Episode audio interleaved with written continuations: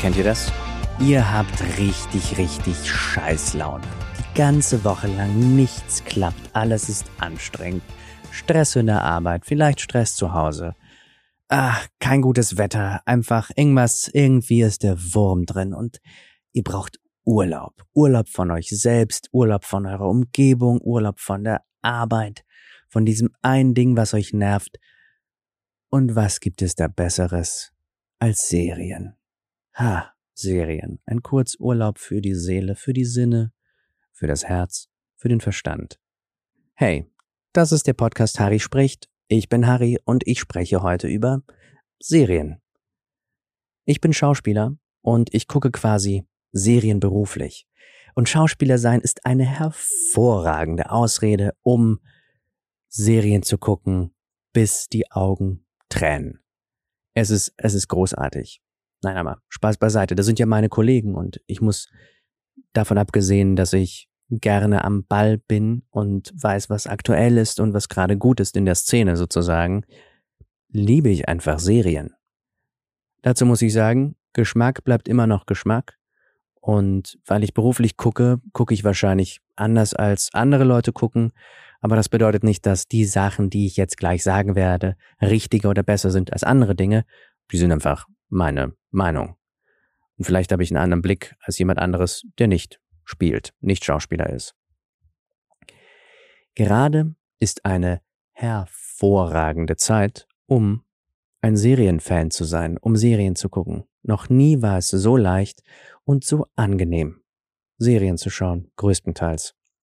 Netflix, Apple TV Plus, RTL Plus, Disney Plus, äh, Sky, wobei Sky würde ich aus der Liste der angenehm rausnehmen. Außerdem heißen die jetzt Wow, ähm, was es nicht besser macht. Jedoch ist es sehr viel praktischer als früher.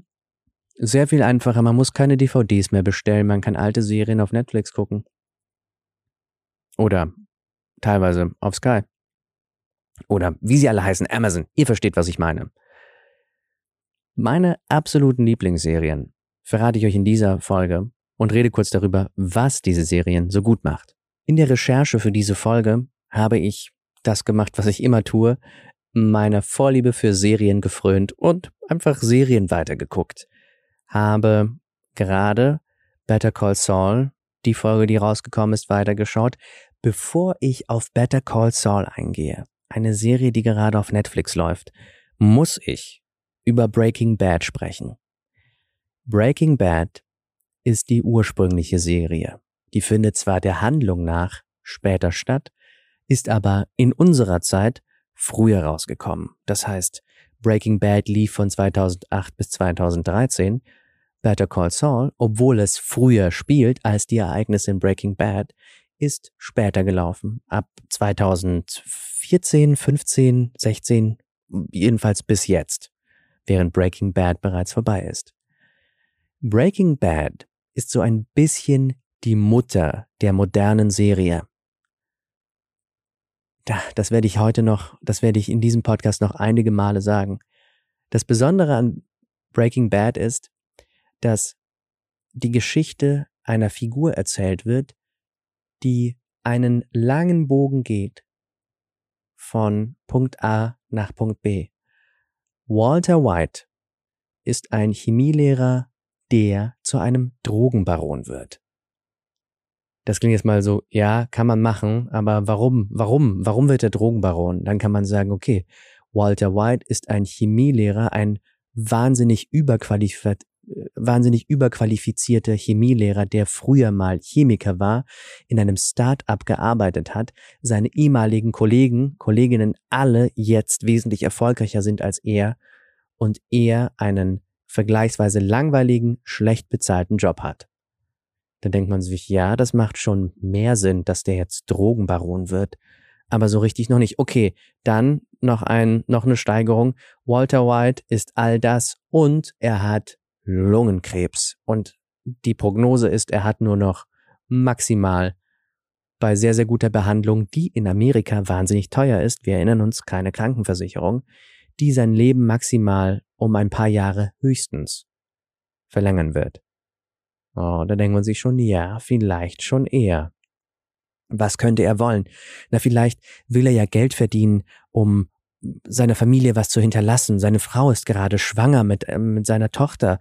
Und vielleicht will dieser 50-jährige Mann, seine Frau ist 40, vielleicht will er einfach noch seiner Tochter und seinem Sohn, er hat noch einen Sohn, vielleicht will er seinen Kindern das College finanzieren, was ja auch in Amerika so schweineteuer ist.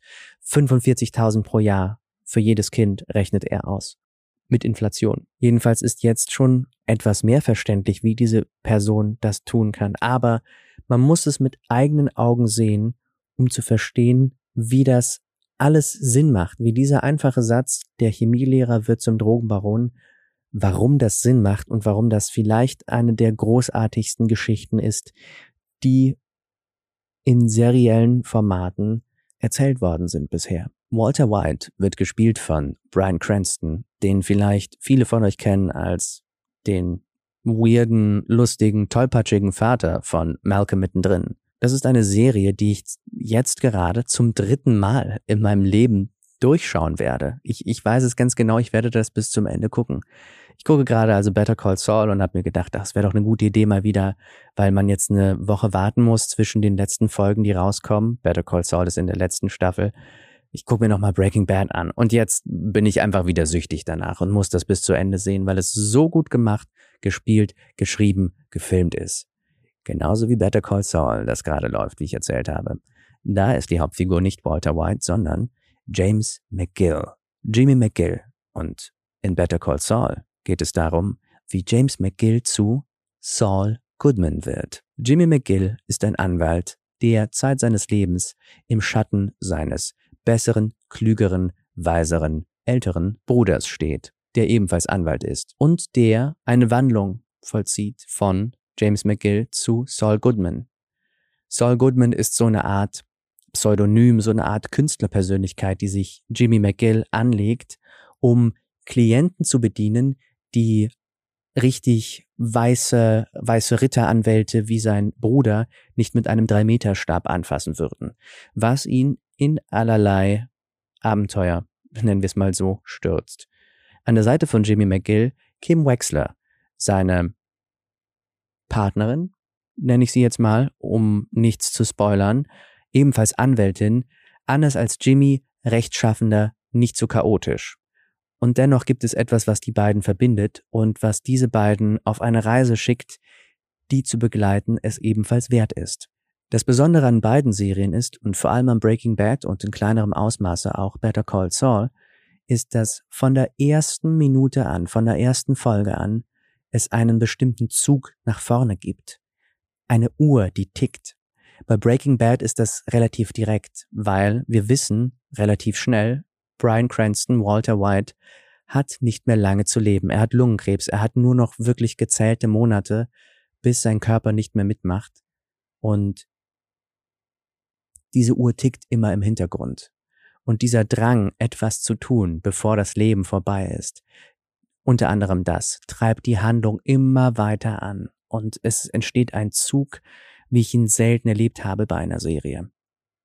Obwohl diese Serie, Breaking Bad jetzt, in fünf Staffeln, glaube ich, erzählt wird, was ja ein, eigentlich eine epische Erzählgeschwindigkeit ist. Man, über, man denkt nur drüber nach, wie viel das ist im Vergleich zu einem Film.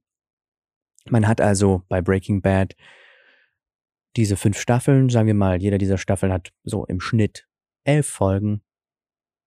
Das heißt, wir sind schon mal bei sowas wie fast 60 Folgen, glaube ich, dann insgesamt. Plus, jede dieser Folgen ist fast eine Stunde lang, manche mehr, manche weniger. Das bedeutet also, man hat über 60 Stunden. Wenn man das jetzt einem Spielfilm gegenüberstellt, ein Spielfilm dauert so plus minus 90 Minuten. Und jetzt hat man hier 60 Stunden und da anderthalb Stunden. Und so kann man verstehen, welch, was das da für einen gigantischen Unterschied im Erzähltempo gibt. Und ich würde sagen, zum, das gereicht der Serie, den Serien zum Vorteil. Das gereicht auch Better Call Saul zum Vorteil. Mit der Einschränkung, dass viel von dem dramatischen, dramaturgischen Zug, was auch in Better Call Saul existiert, Breaking Bad zu verdanken ist. Denn in Better Call Saul kommen teilweise Figuren vor, die später in Breaking Bad nicht mehr auftauchen werden. Also wir erinnern uns, Breaking Bad kam zwar früher raus, spielt aber nach Better Call Saul. Das heißt, wir haben bereits in Breaking Bad Figuren getroffen, unter anderem James McGill, die in Better Call Saul sind. Wir erleben quasi diese Vorgeschichte. Aber wir sehen Better Call Saul Figuren, die später in Breaking Bad nicht mehr auftauchen. Das bedeutet, diese Leute verschwinden. Irgendetwas stößt diesen Figuren zu und wir wissen nicht, was es ist, bis wir es sehen. Und das ist sehr, sehr dramatisch. Also auch meine heiße Empfehlung an Better Call Saul, wenn ihr Breaking Bad mögt. Ich habe von einigen Leuten gehört, dass Better Call Saul nicht mehr ganz deren Bier ist. Ich empfehle es, sich bei beiden Serien, auch wenn man manchmal Widerstände haben sollte, durchzuboxen. Es lohnt sich. Es ist unfassbar. Ich habe ja schon angekündigt zu sagen, oder heute in diesem Podcast, in dieser Folge öfter zu sagen, das und das ist die Mutter aller Serien. Aber jetzt geht's wirklich um die Mutter aller Serien, nämlich um die Sopranos, The Sopranos. Walter White in Breaking Bad ist ein Mann, der erstmal neutral ist, der dann böse wird. Breaking Bad. Böse. Schlecht. Die Sopranos sind einer der ersten Serien, wo die Hauptfigur, der Held unserer Geschichte, eine Person ist, die dem kriminellen Milieu zuzuordnen ist und die wirklich die Hauptfigur ist. Die Sopranos ist eine Art Mafia-Epos. Die Sopranos, das ist eine Familie in New Jersey. Eine Familie im Sinne von eine Mafia-Familie, so wie es die Gambinos und die, was auch immer, diese fünf großen New Yorker Mafia-Familien gibt gibt es noch kleinere Mafia-Familien und eine davon ist in New Jersey. Das ist so die kleine Schwester der großen, mächtigeren, erfolgreicheren, stylischeren, städtischeren New Yorker Familien. Der Kopf dieser Familie wird Tony Soprano. Und Tony Soprano ist ein Mann, der gegen das Gesetz verstößt. Der nicht nur gegen das Gesetz verstößt, sondern der auch gegen das moralische Gesetz verstößt. Er lügt, betrügt, er äh, stiehlt, er Glück spielt, er trinkt, er raucht, er nimmt, glaube ich, manchmal Drogen, er schaltet seine, seine Kontrahenten aus mit Gewalt, er schüchtert Leute ein, er mordet, er gibt Morde in Auftrag. Er ist ein Verbrecher. Und er ist der Held der Serie und irgendwie trotzdem schafft es James Gandolfini, der Darsteller, diese Figur sympathisch darzustellen trotz allem, trotz aller, aller, aller kleinen und großen Gemeinheiten und Schweinereien, die dieser Mann macht, mag man ihn irgendwie. Das klingt für uns heutzutage jetzt nicht mehr so bahnbrechend, dass ein Verbrecher der Held einer Geschichte sein kann und man denkt, oh ja, aber man hat das ja schon mal gehört, dass so Räuber werden so verherrlicht. Aber dass in einer Serie aus Amerika, Hollywood-mäßig, die Hauptfigur nicht wirklich jung und nicht wirklich schön ist und trotzdem ganz klar der Held der Geschichte ist, zumindest für damalige Verhältnisse, revolutionär und hat Figuren wie Walter White, eine Figur, die ebenfalls ganz klar jenseits aller moralischen und rechtlichen Grenzen geht, den Weg geebnet, weil es das davor einfach nicht gab. Die Sopranos ist nebenbei gesagt auch noch eine wahnsinnig lustige Serie, weil die Figuren, die fantastisch gespielt sind, die Serie ist fantastisch geschrieben, alles ist großartig gefilmt, weil die Figuren auch noch ein, ein Herz haben. Neben dem, dass sie teilweise ganz furchtbare Mörder sind, haben sie trotzdem einen Charme, der wirklich schwer zu vermitteln ist, wenn man nicht das selber gesehen hat. Übrigens, das, was ich gerade über die Sopranos gesagt habe, gilt uneingeschränkt für Breaking Bad auch. Ebenfalls dort wahnsinnig gut gespielt, wahnsinnig gut geschrieben, mehrfach zu Recht preisgekrönt, genauso wie die Sopranos. Übrigens, Breaking Bad, da ist der Schöpfer Vince Gilligan und ähm, bei den Sopranos ist der Showrunner und Schöpfer David Chase, der sich damit, genauso wie Vince Gilligan mit Breaking Bad und Better Call Saul, sich einen legendären Status mit den Sopranos ähm, erarbeitet hat. Das sind wirklich so die, das sind so die Goldstandards, was Serien angeht eigentlich. Auf die Sopranos bin ich gestoßen, indem ich damals als 15-, 16-Jähriger oder so im Fernsehen noch ähm, auf Sat 1, glaube ich, gesäppt habe und dann so nach 22 Uhr lief das. Und ich habe, glaube ich, das Intro gesehen und Sopranos haben ein sehr, sehr cooles Intro. Das, das hat, das ist so stylisch, das ist irgendwie so coole, eingängige Musik. Und man sieht so einen Mann mit Zigarre im Mund, Tony Soprano, so rumfahren in New Jersey und so. Und dann dachte ich, ah ja, krass, was ist das denn? Und dann, und dann habe ich mir so ein bisschen was davon angesehen und mochte das irgendwie und mochte die Dialoge und so weiter. Und jetzt habe ich äh, Sopranos auf Sky geguckt, durchgeguckt über Sky, beziehungsweise auf Sky Ticket, aber da reden wir gleich noch gesondert über Sky.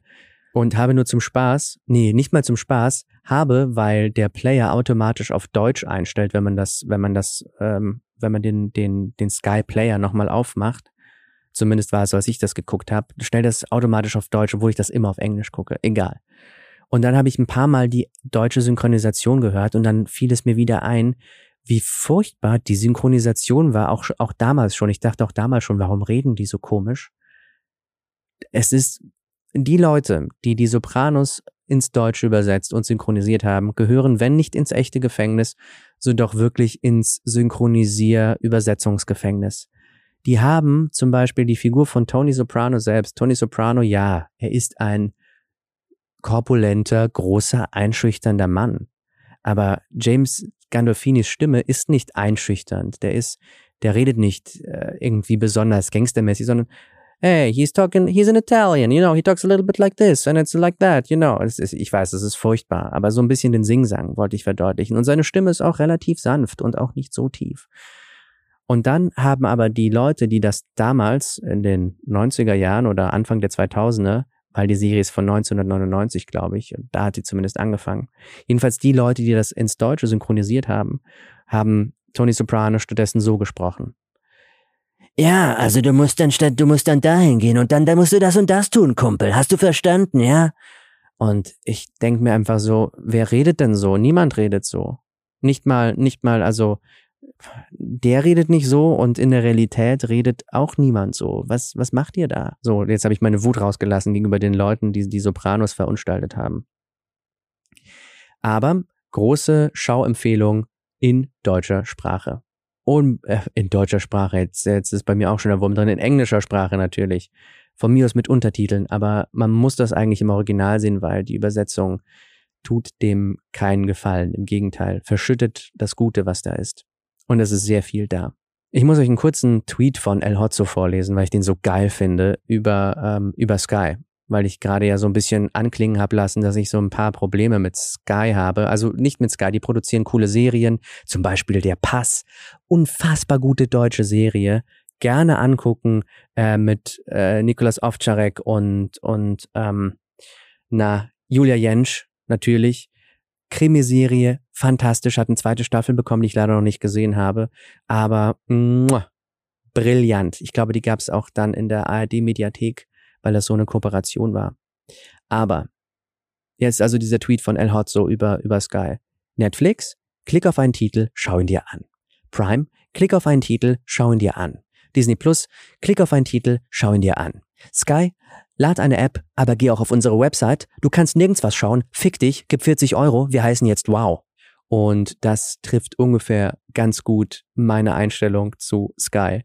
Die machen es einem unnötig schwer, ihnen das Geld zu geben. Man will ihnen ja sagen, man will ihnen ja das Geld geben und sagen, okay, ich mag eure Inhalte, ihr habt die Sopranos, ihr habt alles von HBO, ihr habt unter anderem auch Game of Thrones kommen wir gleich darauf zu sprechen. Ihr habt Sachen wie Sky, hervorragend, äh, Sky sage ich schon, der Pass, hervorragende Serie.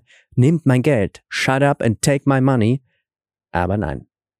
Es ist kompliziert. Man muss sich noch eine App runterladen, wenn man sich das Sky-Ticket holt. Es ist alles ein bisschen zu teuer, teurer als Prime, teurer als Netflix. Ich glaube sogar teurer als Disney Plus und, und Apple TV Plus, wobei ich beides nicht habe. Und, und es ist so, es ist so einfach, es ist einfach unsexy. Und man denkt sich, das, Leute, das muss doch nicht sein. Was macht ihr denn da? Warum, warum ist das so schwer? Und das ist nicht nur bei Serien so, sondern auch bei Sachen wie, ähm, bei, bei Sport zum Beispiel. Ich wollte Wimbledon gucken und habe mir gedacht, cool. Ah ja, Sky hat die Rechte. Ja, toll. Gucke ich mal drauf. Und äh, okay, da kann ich es nicht. Was muss ich denn da alles kaufen? Was? 40 Euro pro Monat, um jetzt Wimbledon zu gucken? habt ihr, habt ihr noch alle Tassen im Schrank? Sagt mal. Und dann habe ich es auch gelassen und habe stattdessen über andere Quellen dann Wimbledon gucken können. Aber ähm, nee, das ist nicht mehr zeitgemäß. Dieses ganze, dieses ganze Paketmäßige hier, schließ einen Telefonvertrag ab und der hat eine Mindestlaufzeit von 24 Monaten. So funktioniert das nicht mehr. So läuft der Hase nicht mehr. Aber sie haben tolle Inhalte, wie ich bereits gesagt habe. Unter anderem auch Game of Thrones. Game of Thrones. Ihr habt also wahrscheinlich davon gehört, das Lied von Eis und Feuer. Eigentlich sind das Fantasy-Bücher, Fantasy-Romane, geschrieben von George R. R. Martin. Was für ein klangvoller Name. Und das ist eine epische Fantasy-Geschichte, wo es Game of Thrones ist der Titel, dem, wie es im Titel heißt, darum geht, dass verschiedene Figuren innerhalb dieser ganzen Fantasy-Welt spielt auf dem Planeten Westeros. Ich glaube, der Planet heißt so. Nee, das, ich glaube, der Kontinent heißt so. Egal, auf einer anderen Welt, anderer Planet, nicht auf der Erde wollen bestimmte Menschen auf dieser, auf dieser Erde in Machtposition kommen, wollen auf den eisernen Thron. Das, das, das, darum geht es. Und es werden verschiedenste Geschichten erzählt, in der Welt verstreut sind unsere Hauptfiguren, von denen wir teilweise noch gar nicht wissen, dass es unsere Hauptfiguren sind. Denn bei Game of Thrones weiß man manchmal nicht, wer die Hauptfigur ist, weil man hat die Sicherheit nicht wie bei anderen Serien, dass die Hauptfigur wird schon überleben. Man guckt zum Beispiel Breaking Bad und man weiß, es wird wahrscheinlich die ganze Zeit um Walter White gehen. Und man guckt die erste Folge und man denkt sich zwar auch bei Breaking Bad, oh mein Gott, wie überlebt er denn auch nur die erste Folge? Wie, wie, wie, wie, wie manövrierten die sich die jetzt, wie, wie manövrieren die sich jetzt aus dieser Situation raus? Aber trotzdem weiß man irgendwie, ja, der wird jetzt nicht in der ersten Folge sterben und in der zweiten wahrscheinlich auch nicht. Und ach, es gibt eine zweite, dritte, vierte, fünfte Staffel. Okay, ich nehme mal an, den haben wir noch ein bisschen länger. Bei Game of Thrones ist das nicht so. Leute, von denen man denkt, sie sind die Hauptfiguren, sterben. Sterben einfach. Und das ist wirklich traumatisierend auf eine bestimmte Art. Das ist eine der Besonderheiten der Serie. Eine weitere Besonderheit, das ist eine Fantasy-Welt, die sehr, sehr cool gemacht ist. Es gibt Drachen. Haha. Oder Drachen werden richtig, richtig lange Zeit angekündigt. Staffelnweise wird von Drachen gesprochen. Wann kommen sie? Irgendwann kommen sie. Man sieht mal so ein, ganz weit im Hintergrund einen Drachen vorbeifliegen oder so. Aber dann, nach ein paar Staffeln, kommen sie endlich.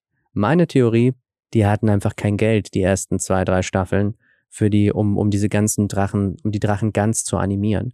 Und darum sind die dann erst später gekommen. Und es wird viel von denen gesprochen und man sieht aber wenig von ihnen. Eine weitere Besonderheit diese Serie hat noch zwei weitere Besonderheiten, die aufeinander aufbauen.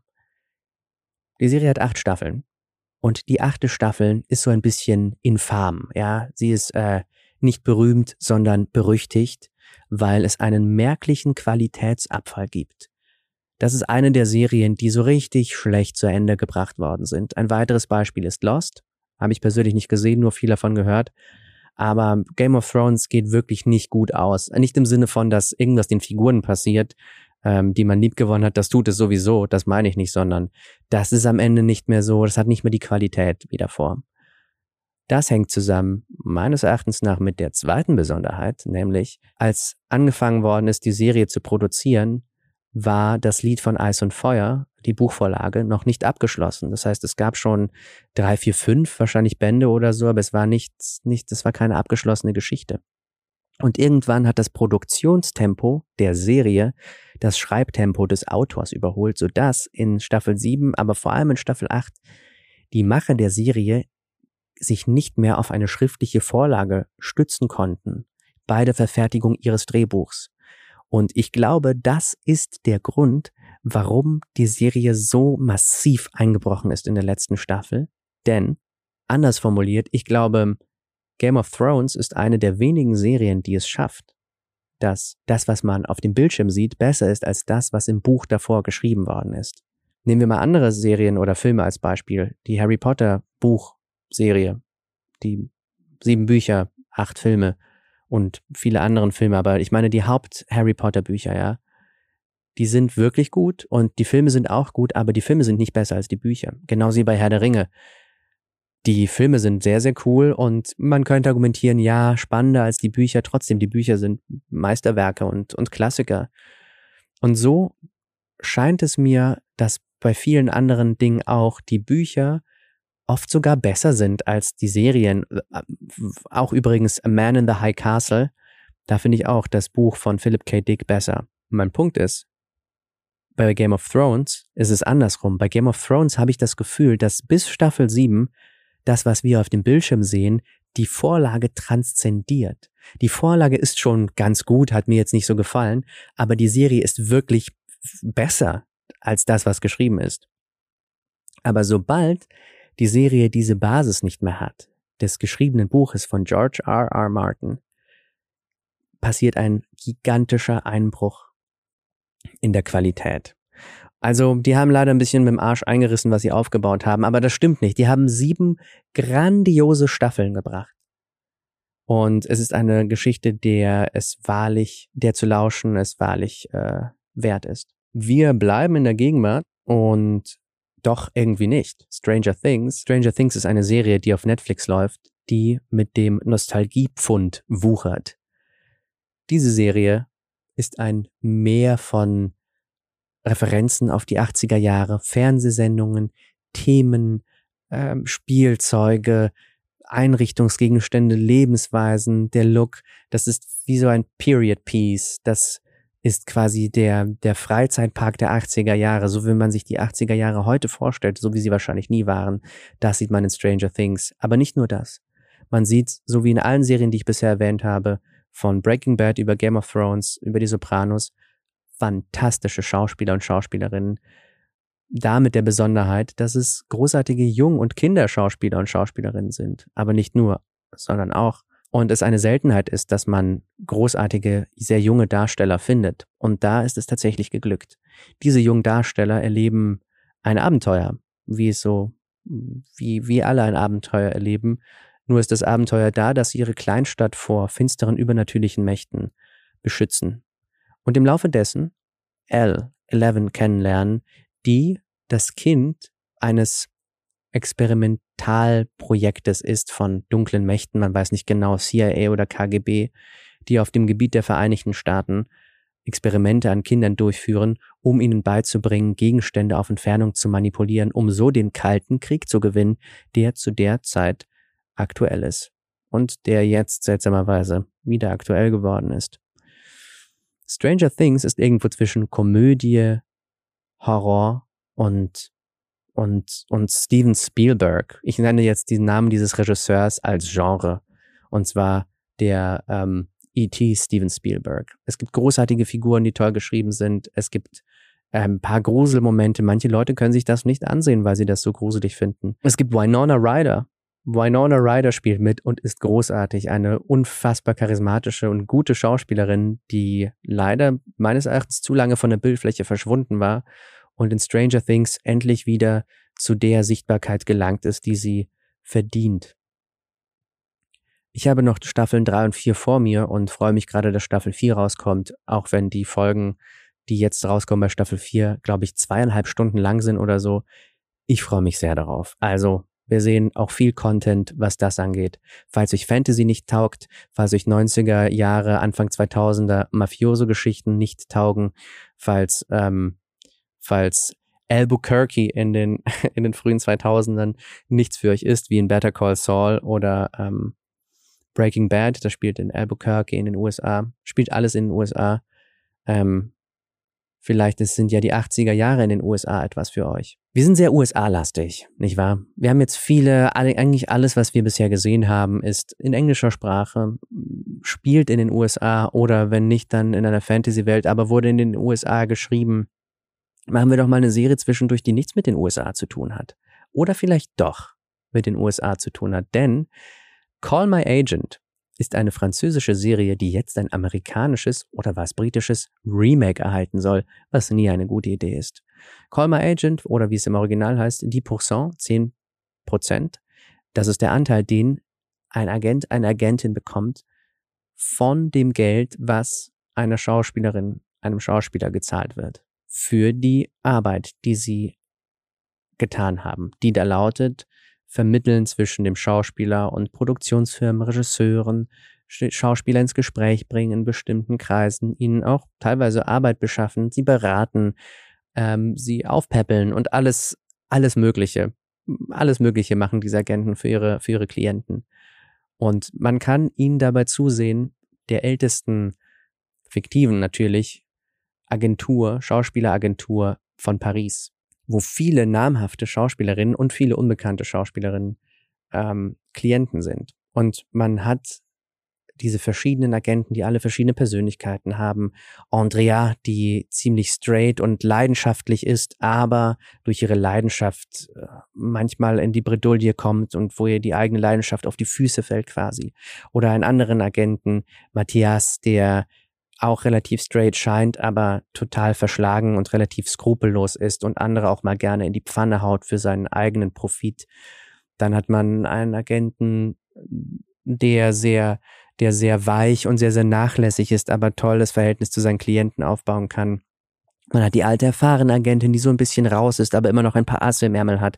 Man hat die junge Unbekannte, die ähm, sich hocharbeiten muss. Man hat alles, all diese verschiedenen Facetten. Und man hat als Gimmick dieser Show von Call My Agent, die, ich glaube, 2013 oder so rausgekommen ist, 14, ich, ich habe die Jahreszahlen nicht, auf jeden Fall in den 10er, 10er Jahren. Man hat als Gimmick, dass immer mehr wirklich, wirklich berühmte Schauspieler und Schauspielerinnen auftauchen. Klar auch französische, aber es tauchen dann auch Leute wie ähm, Sigourney Weaver auf oder, oder Monica Bellucci oder in der ersten Staffel ist es noch ein Gag, dass man denkt, oh, jetzt kommt Lea Sidou. Ah, nee, kommt doch nicht. Und man sieht nur eine Frau aus der Entfernung von hinten. Man sieht nur ihre Haare. Man, man weiß nicht, ob es Lea Sidou ist und nicht oder oder nicht. Und dann, als, äh, wenn die Serie dann, als das ist ein bisschen wie mit den Drachen bei Game of Thrones, ne? Als die Serie dann berühmter geworden ist, kamen dann die Drachen also ich, damit will ich die Schauspieler und Schauspielerinnen nicht als Drachen bezeichnen, aber dann kamen diese bekannten großen Wesen sozusagen. Dann kam dann auf einmal Monica Bellucci oder, oder Isabelle Huppert.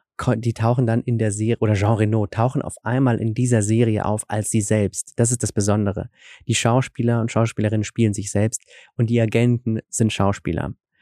Es ist eine fantastische, großartige Serie, von der ich genauso wie bei allen anderen empfehle, sie im Original zu gucken. Ich selbst spreche kein Französisch. Ich kann kein Französisch. Ich hatte nie Französisch.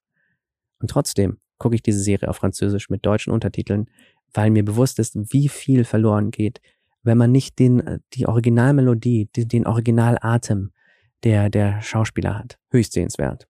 Und last but not least, auf meiner Liste, meiner, meiner keineswegs vollständigen Liste von Lieblingsserien, die ich habe, eine Serie, über die ich bereits mehrere Male in anderen Folgen gesprochen habe meines jungen Podcasts. Friends. Friends. Großartig. Mitte der 90er gestartet, in die 2000er reingegangen. Zehn Staffeln. Ebenfalls bei Netflix ähm, zu sehen. Das Besondere an Friends ist, das ist eine Serie, bei der man sich wohlfühlen kann. Man sieht normale Leute. Niemand dieser Menschen hat irgendeine Superfähigkeit oder sowas, wie es bei anderen Sitcoms oder Serien dieser Art oft ist. Das ist eine Sitcom. Das heißt, die Serien, äh, die Folgen sind so 20 Minuten, der Ton ist eher leicht, es ist unterhaltsam. Es gibt Studiolachen, das mich seltsamerweise bei dieser Serie nicht stört. Sonst stört es mich, da stört es mich nie.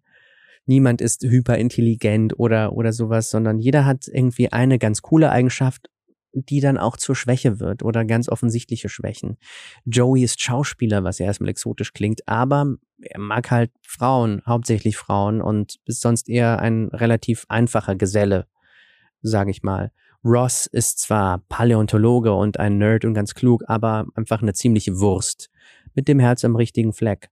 Monika ist lieb, aber wahnsinnig neurotisch und muss alles, alles sauber machen. Alles muss sauber sein, alles muss glänzen und man sollte besser seine Getränke nicht auf einen Tisch stellen, ohne sie auf einen Bierdeckel abzustellen. Phoebe ist lustig, aber irgendwie weird und esoterisch angehaucht und hat immer merkwürdige Theorien und sagt manchmal unpassende Dinge, aber ist wahnsinnig liebenswert. Chandler ist ödipal, aber lustig und Rachel ist, ist ein bisschen posch und, und hochnäsig, aber unfassbar liebenswert und treu. Und wirklich diese Leute, diese Figuren kann man wirklich einfach nur lieb gewinnen. Es ist dermaßen charmant gespielt und geschrieben. Es ist natürlich keine, es ist eine Sitcom, es ist jetzt äh, kein cineastischer Schmaus, so wie bestimmte andere Serien, so wie es Breaking Bad oder Better Call Saul teilweise ist oder die Sopranos sogar auch teilweise sind oder Stranger Things teilweise wirklich ist. da ist jetzt nichts, das ist ja kein, kein, kein Effektfeuerwerk oder so, sondern das ist halt von einem, meistens von einem Studiopublikum gespielt und man sieht so das Set von vorne, wie man, wie man es bei anderen solchen Sitcoms kennt, alle unter einem Dach, eine starke Familie und so weiter und so fort. Aber auch hier, die Serie ist, die, was die Qualität dieser Serie ausmacht, wem Breaking Bad so spannend ist, wem dieser dramaturgische Zug von der ersten bis zur letzten Folge zu spannend ist, der kann einfach Friends gucken, wo Konflikte zwischen Figuren cool aufgelöst werden, wo es nicht zu lange dauert, man als Zuschauer nicht zu lange auf die Folter gespannt wird, ob jetzt wirklich diese schlechte Sache für die Figur eintritt oder nicht. Da kann ich ja manchmal nicht zugucken. Da, da kriege ich, krieg ich Schnappatmung, wenn ich so denke, oh nein, was passiert als nächstes? Oh Gott, hoffentlich passiert dem nichts Schlimmes. Ähm, das, die lösen das ganz entspannt, teilweise sogar außerhalb der Szene auf, so dass man nur dann das Ergebnis hört und dann war es nicht so schlimm. Das entspannt mich. Das ist irgendwie gut. Das braucht's auch manchmal, dass so, dass nicht alles so wahnsinnig ernst und wichtig genommen wird. Und dafür ist Friends genau das Richtige. Was nicht heißt, dass, dass, dass es keine Einsätze gibt. Es ist nicht alles egal. Stehen Freundschaften auf dem Spiel. Das ist deren Leben. So ist es schon, aber es ist alles in einem, in einem positiv leichten Ton gehalten. Es ist unterhaltsam. Auf die beste Art unterhaltsam. Und das waren fantastische Serien und meine Gedanken zu ihnen. Und ich danke euch, dass ihr zugehört habt, mir mal wieder. Und freue mich wahnsinnig auf nächste Woche, auf nächsten Sonntag, wo ich Harry wieder über etwas spreche. Worüber? Lassen wir uns alle überraschen davon. Habt eine fantastische Woche. Viel Spaß bei dem, was auch immer ihr gerade tut. Weitermachen oder macht was anderes. Entscheidet selber über euer Leben. Ob ihr aufräumt gerade oder, oder, oder Serien guckt vielleicht. Ihr solltet nicht diesen Podcast hören, während ihr Serien guckt. Nein, was auch immer ihr macht. Einschlafen, aufwachen, wach sein. Habt einen fantastischen Tag, einen großartigen Abend. Bis nächsten Sonntag. Ciao, ciao.